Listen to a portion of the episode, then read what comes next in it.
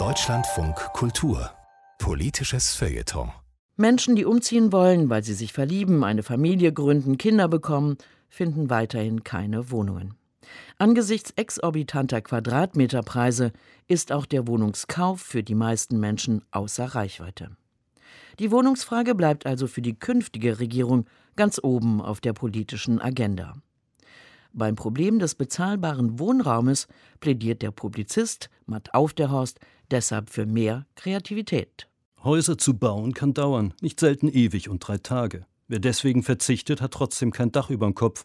Es ist ein bisschen so, als wenn man sagt, wenn ich nichts esse, bin ich hungrig. Oder präziser, wenn ich nichts anbaue, also nichts zu ernten habe.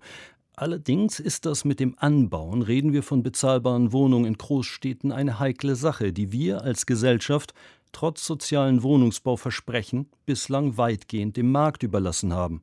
Einem Markt, der nicht an günstigen Wohnungen für flexiblere Lebensmodelle mit mehreren Kindern in polyamorösen Patchwork-Beziehungen, im lebenslustigen Alter, in Mehrgenerationen-WGs interessiert ist, sondern knallhart profitorientiert handelt.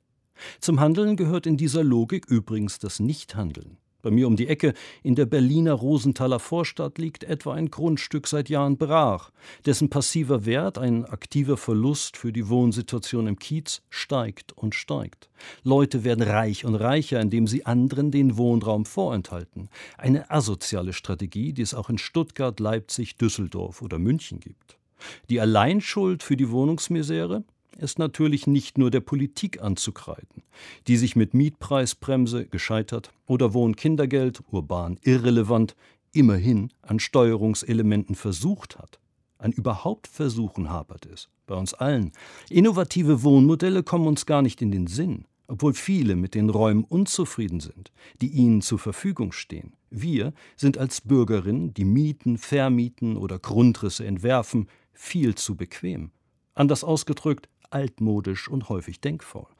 Gemeinschaft und Solidarität werden kleingeschrieben. Das hier ziehe ich nie wieder aus, dagegen groß. Ausnahmen wie der Berliner Volksentscheid, Deutsche Wohnen und Co. enteignen, der für die Verstaatlichung von Immobilienkonzernen eine Mehrheit gefunden hat, bestätigen eher die Trägheitsregel.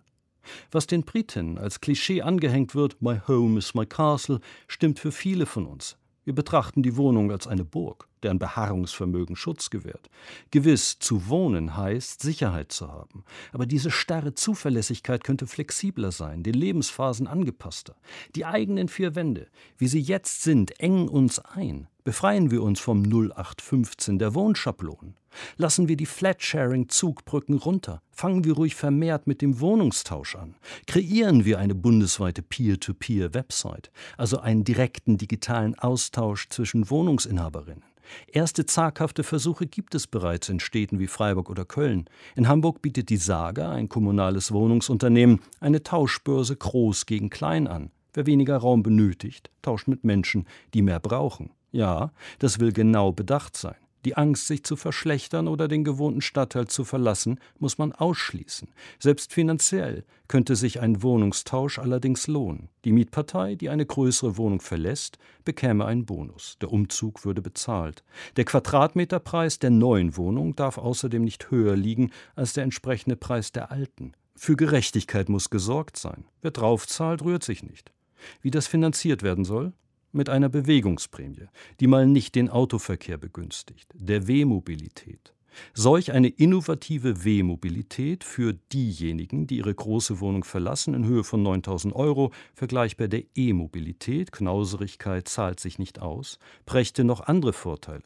Wohnungen, die getauscht würden, könnten mit KfW-Fördermitteln energieeffizient renoviert werden. Die Nachhaltigkeit wäre dann sowohl sozial als auch klimafreundlich. Bewegung kreiert Offenheit. Offenheit Bewegung.